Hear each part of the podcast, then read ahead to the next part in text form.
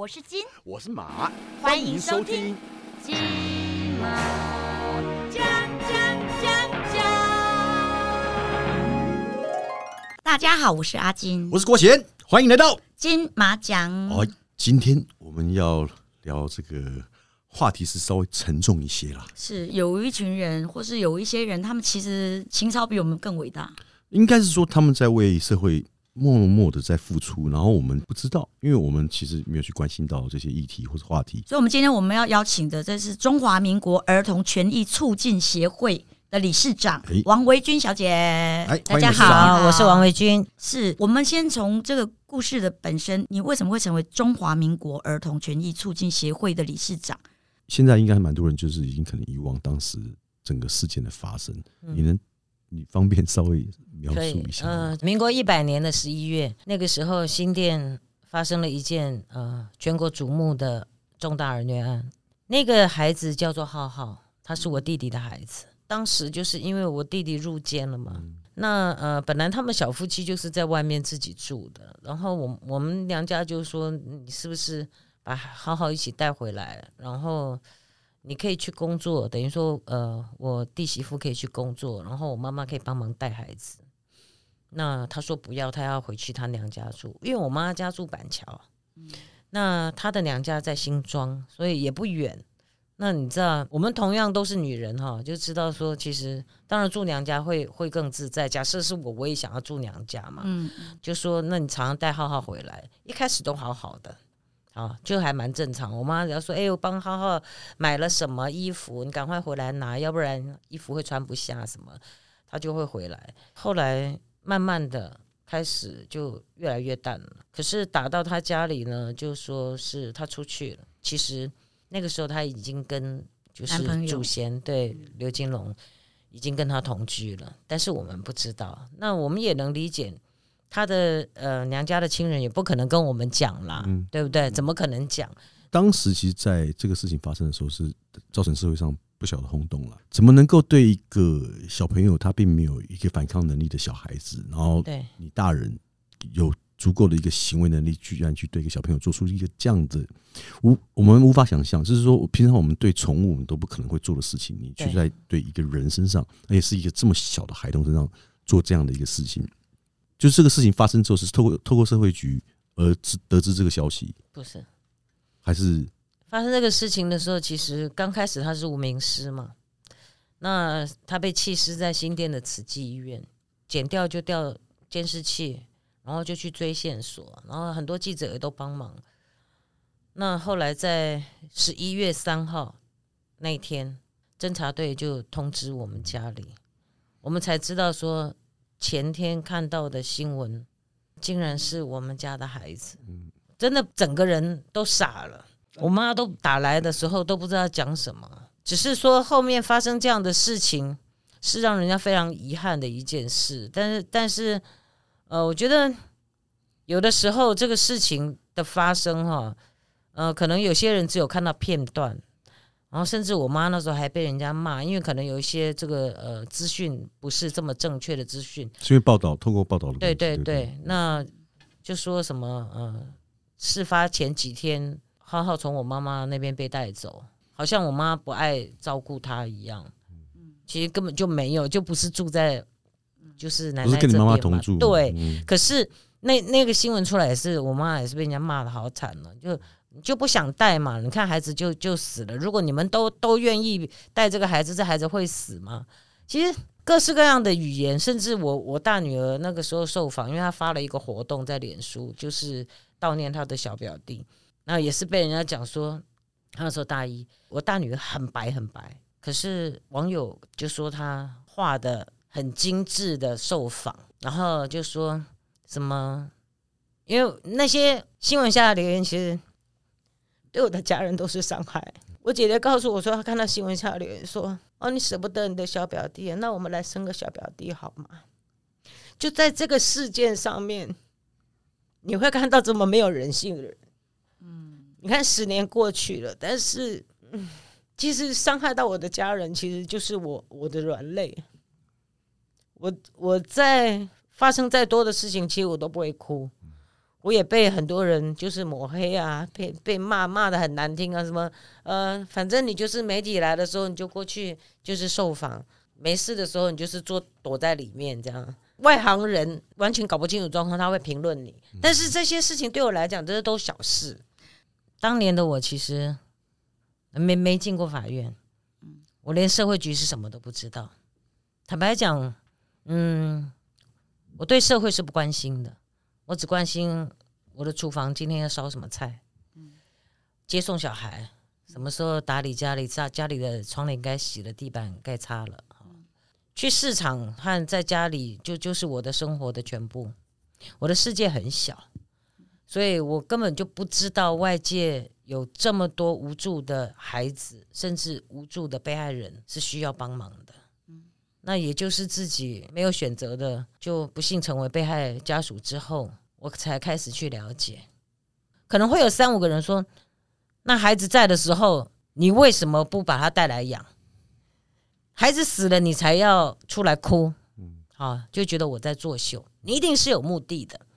那个时候，其实我，我坦白讲，我没有没有什么心思去去回应这些事情，因为其实心里那种呃心里的创创痛，尤其是看到自己的侄子的侄子那个死状这么惨哈，其实真的是没有心思去跟他们对应什么。是而且坦白讲，我去那个时候解释什么，其实也是多余的，因为别人已经先入为主，认为我是有目的的嘛。但是你很多事情是说不清的。请问我弟弟入监了，那我我弟媳妇带着孩子好好的，我又不知道他有在吸毒。我因为我弟弟入监，我们应该觉得对不起他才对。嗯，怎么会把人家孩子抢过来？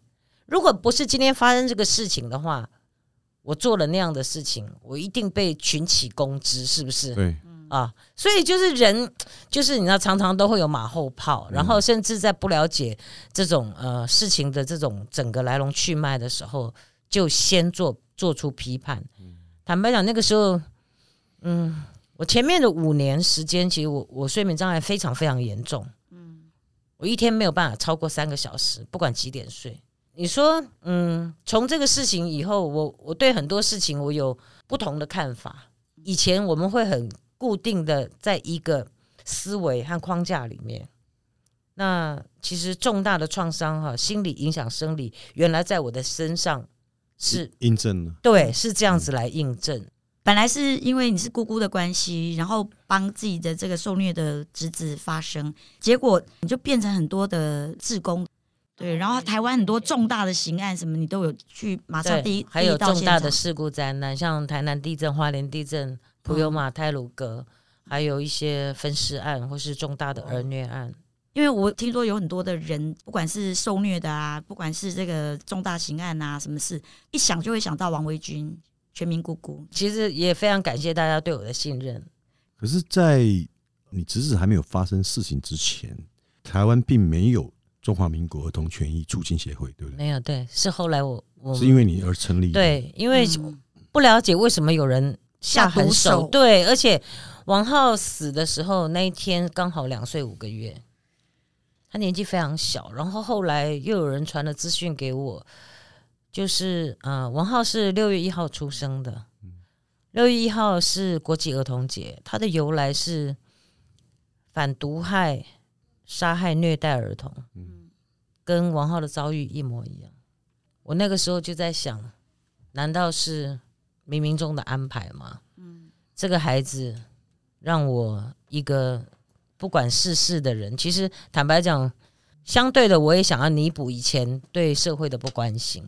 因为王浩被凌虐二十一天嘛，那一年我四十九岁，嗯，好，那嗯，我那个时候就有承诺，我会为这个社会付出二十一年，因为我算了一下，我。为社会付出二十一年，我刚好七十岁。因为你都是接触这样这样子，就是生者与亡者之间的一些事件啊，你有没有遇过什么灵异事件？有，其实我以前很铁齿。嗯，十年前其实我的朋友都知道，我我我叫铁齿王。嗯，我姓王嘛，少没鬼扯。嗯，才不相信呢。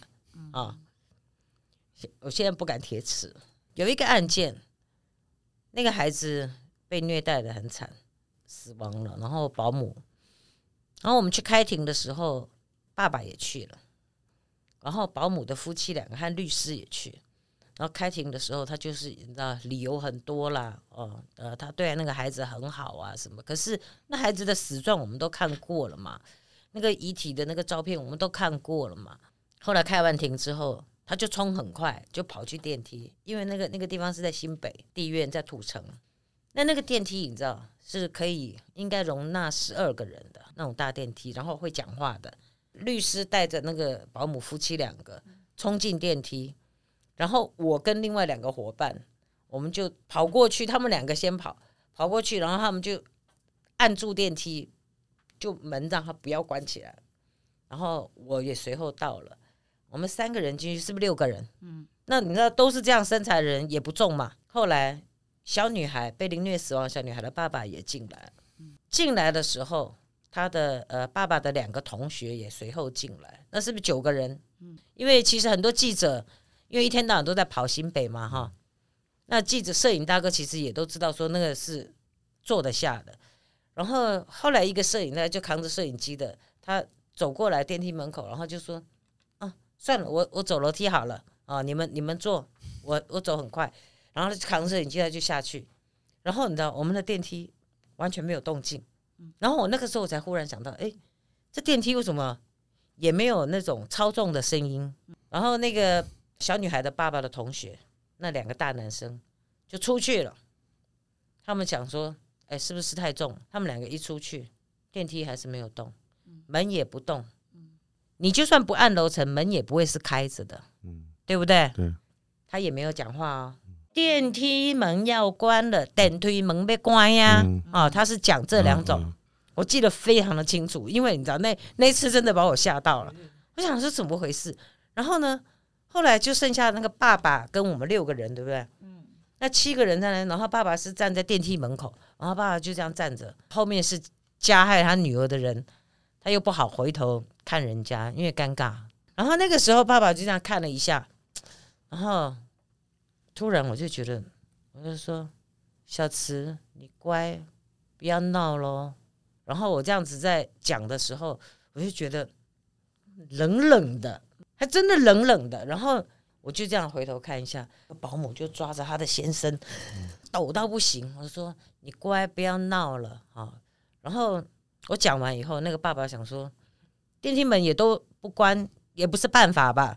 他脚就往外一跨，哎，那个电梯门忽然就这样啪跳一下，然后他脚又缩回来，可是也没讲话哦，弟弟还是没讲话。这是我事后才发现，说没讲话啊。因为他一直会讲话，然后呢，空气随即凝结了几秒钟。那个爸爸又想要往外走的时候，电梯忽然讲话了：“电梯门要关了，电梯门被关呀。”那个电梯门一关起来，因为我知道小慈，我们那时候在想，不希望他的爸爸跟这个加害他的这一对夫妻在同一个空间里。你知道冤死的人哈，他比较灵。电梯门一打开，哈，你知道这三个哈像箭一样，就这样冲出去。外面下着雨哦，就这样飞出去，然后就一路跑。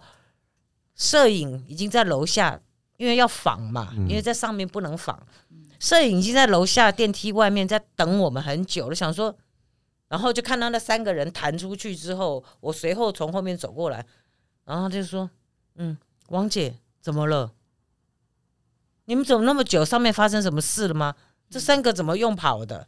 然后我就跟他讲说，我说是邪门了，嗯，好，我就讲了刚刚上面的情况，然后他就说，其实我们跑新闻常常也会碰到这一种，跟你讲就是小词，他说他不吓死了，难怪谈谈那样子。那理事长，你有觉得说，在你处理那么多的事情的时候，你觉得正义真的可以得以伸张吗？坐着不会有正义。我一开始其实我跟一般人一样，就是看到新闻的时候，其实我就会骂。可是我很快就，因为我在实实物的现场一直在帮忙，其实我会看到很多问题。那后来我也因为这样，所以我跟呃，就是官方跟家属啊，甚至是不同部会的官方的窗口，我会当那个桥梁。因为你知道横向的。单位有的时候他没有办法有效的沟通吗？对，没有办法协作，因为一般公部门它比较会有一种问题，就是当它不是一个被规范的一个不属于我管辖，我这个网络的这个这个模式的时候，这个程序，你知道是不能随便去多做事，是嗯会容易出事情。是，所以公部门体系跟我们私人会有很大的不同。嗯那我们就是比较容易，就是可以做呃不同的变通方式去做。所以后来呃，我只要去协助案件，我都会提出问题，然后再提出解决方案的那个架构。我所看见的主要的一个架构，我会给官方，然后再由官方这边你们去想，我们怎么样能够让这样的一个程序把它修正的更好，大家一起共同努力。他们真的会想吗？会，哎，以前刚开始真的不会。其实很多人，对，其实官员对我很害怕。可是久了以后就知道我们是真的是帮忙。其实我觉得人啊，嗯，有的时候就是你做就对了。嗯其实真的就是做，我一直在做，其实然后我一直不停的提意见。那呃，甚至譬如说，可能我在呃什么案件上面，呃哪哪一个警察可能没有做好，嗯好、但是我知道这个原因是什么，不是警察的问题，是制度的问题。所以当我跟警政署说的时候，我就我说的前提一定是。我今天告诉你这个事情之前，我要先告诉你，我不是希望你惩处谁，因为惩处人是不对的，因为是制度的不完备。嗯，那如果是这样的情况之下，我告诉你，你去惩处他，那以后就不要告诉你了。我告诉你问题，然后我们一起共同来找出这个解方。呃，我想这是公部门也希望能够找到一个解决方案，因为有的时候你知道，在学理上面跟实务现场上，它的落差落差很大。大了。对，办公室里面你看的那些资料，你不如亲临那个现场，你去看看这些罹难者，你去看看这些被害者，他到底遭受到什么样的一个手段，嗯那你就可以知道这个加害人他在庭上所告诉你的是不是实话。你有遇过是精神障碍的，然后有很多件呢、很多很多件件都是都是视觉失调啊，什么人格嗯违常啊，那种哈、你说如果我们很严格的去去检视的话，其实我觉得大多数他都是可以控制的，大多数。是遇到事情的时候，他们才用那个精对对对，神障碍这个这个是呃国家的这嗯个人权的这个方向哈，一直是倾向被告。其实哈，这个要从三十年说起。三十年前，在我我那个十几岁的年代，三四十年了哈。其实我在家里只在讲说，哦，这政府有够可恶。然后我妈就说，闭嘴，不能讲，你会被抓起来，什么什么的。那是戒严时期吧？对对对，我跟你讲，以前哈，真的是会很恐惧。嗯。那你要知道，以前你是涉案者，嗯，你知道你被怎么消失的，你不知道、啊，呃以前是你被构陷，所以啊，我们的法律人啊，我们的国家的这个司法，就是有鉴于看到这样的一个问题，嗯，所以把所有的资源都倾向被告。被。被告，嗯。嗯。被告他不一定是加害人哦，嗯。有，很多是被冤枉的哦，对，尤其是以前那个时代，嗯。和现在不一样，所以。呃，其实这个是国家一直不停的请权力在，譬如说被告的防御权啊，什么什么一大堆。嗯。可是相对的，司法的天平它就歪了，嗯。因为你知道，你请权力，连法律人的养成嗯。都是为被告。以前我也会骂恐龙法官，嗯。可是当你越来越了解呃法律，司然后法体系，甚至呃你了解这个呃整个实物现场的问题的时候，你才会知道说，因为我们后来也在做修法，那所以你你会知道说，如果今天我们法律的规定是这样子，哪一个法官能够违背这个法律？我们司法体系也有还有很多的规定，你因为有一审、二审啊，地院、高院，甚至还有最高法院，这些要不要上诉？上诉到底对不对？会不会被驳回？对检察官来讲都有绩点的。嗯。那法官的哦。判刑如果有被纠正，嗯。譬如说有人不服啊，嗯。后面又被更正了，嗯。然后对他们都是影响。所以等于说在他们的操心上面分数会扣分呢、对，就像一些警察也是啊，嗯。啊，其实我我觉得用绩效来去做这样的一个跟人命、跟人权有关的事情哈、其实它都是不当的。但是我们一般人可能很很难去了解嘛，嗯。所以我们就会讲说，恐龙法官，坦白讲，地院的法官，因为他其实他看过那个解剖相验的那些所有的，因为他是事实审，地方法院的时候，我们一开始开庭，地方法院开庭，他是事实审，那他看到事实审是就针对事实事实面啊，今天案件怎么发生的啊、嗯。啊，譬如说你们这三个人都是涉案人呐、嗯。然后这边有证物是什么，然后你用什么手段去加害他，嗯。然后呢，你就会看到这个孩子的胸口啊，或是哪里的伤，那法官都会一一的去核对。嗯。嗯。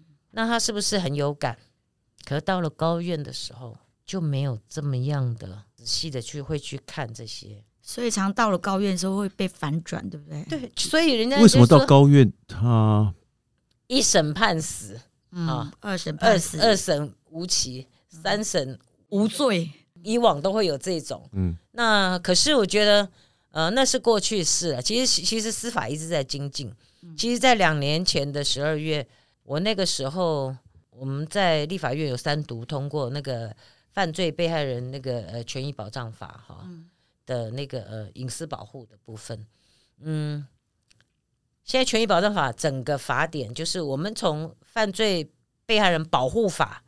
其实国家内部法其实是很旧的，而且内容其实是根本就呃跟不上合时宜。对对对，嗯哎、你好了解哦，嗯就不合时宜了。那这一部法应该在今年的年底会整个送进立法院，现在在行政院。是那也就是我跟一些民团一起，就是一些组织大家一起推的，甚至里面很多呃以前是全力的在帮被告的，嗯，现在都在帮被害人。其实狗吠火车是有用的，因为大家要有信心，因为常常大家都想说，哎，没有用。你知道我这这十年来一直被泼冷水，说，哎呀，不是你你给不赢的啦，没啦哎你越做越瞎好你属定你不是学法律的，你唔捌啦。嗯嗯啊，不是啦，嘿，不是安内啦啊！你以为法律是你想改就改，他就会燃起我。你知道我这个人哈、就是一泼冷水我就精神抖擞啊！不试试看怎么知道？过了，我们再也被害人在法庭上面公开法庭，就像我和小灯泡的妈妈，我们再也不用未来类似这样的案件，再也不用说叫什么名字，王维军，身份证字号，我就要呃 H 多少多少啊，然后户籍地址，然后你通通都讲出来。请问你到底是谁泄露鸽子？我那时候就我去游说很多人支持我的想法的时候，我就讲谁泄露鸽子？是检警泄露鸽子吗？是法官当庭泄露鸽子？他们说法官怎么会泄露鸽子？我说那是不是叫我们念出来？嗯记者会不会记起来？嗯记者记起来都算了，嗯只是来堵麦来问你，如果加害人的小弟、凶手的手下，如果记起来，你怕不怕？你不吓死啊，报复啊，对不对？啊嗯所以我就说要有希望。你看哈，一个家庭主妇，我不是一路走到今天吗？我还进了司总统府司改国事会议，进去当司改委员呢、嗯可是我没有念过法律啊。可是没有念过法律重要吗？其实不重要，因为我们看见真的问题才重要。其实啊，我想理事长他不只是在这个儿童的权利促进发展协会做理事长之外，其实后来就陆陆续续还做了很多的重大事件的一些支援帮忙。对，那我想说，我们就下一集我们再好好跟理事长聊聊。好，好啦，那我们就金马奖，下次见喽好，谢谢大家。下次见。拜。我是金。我是马。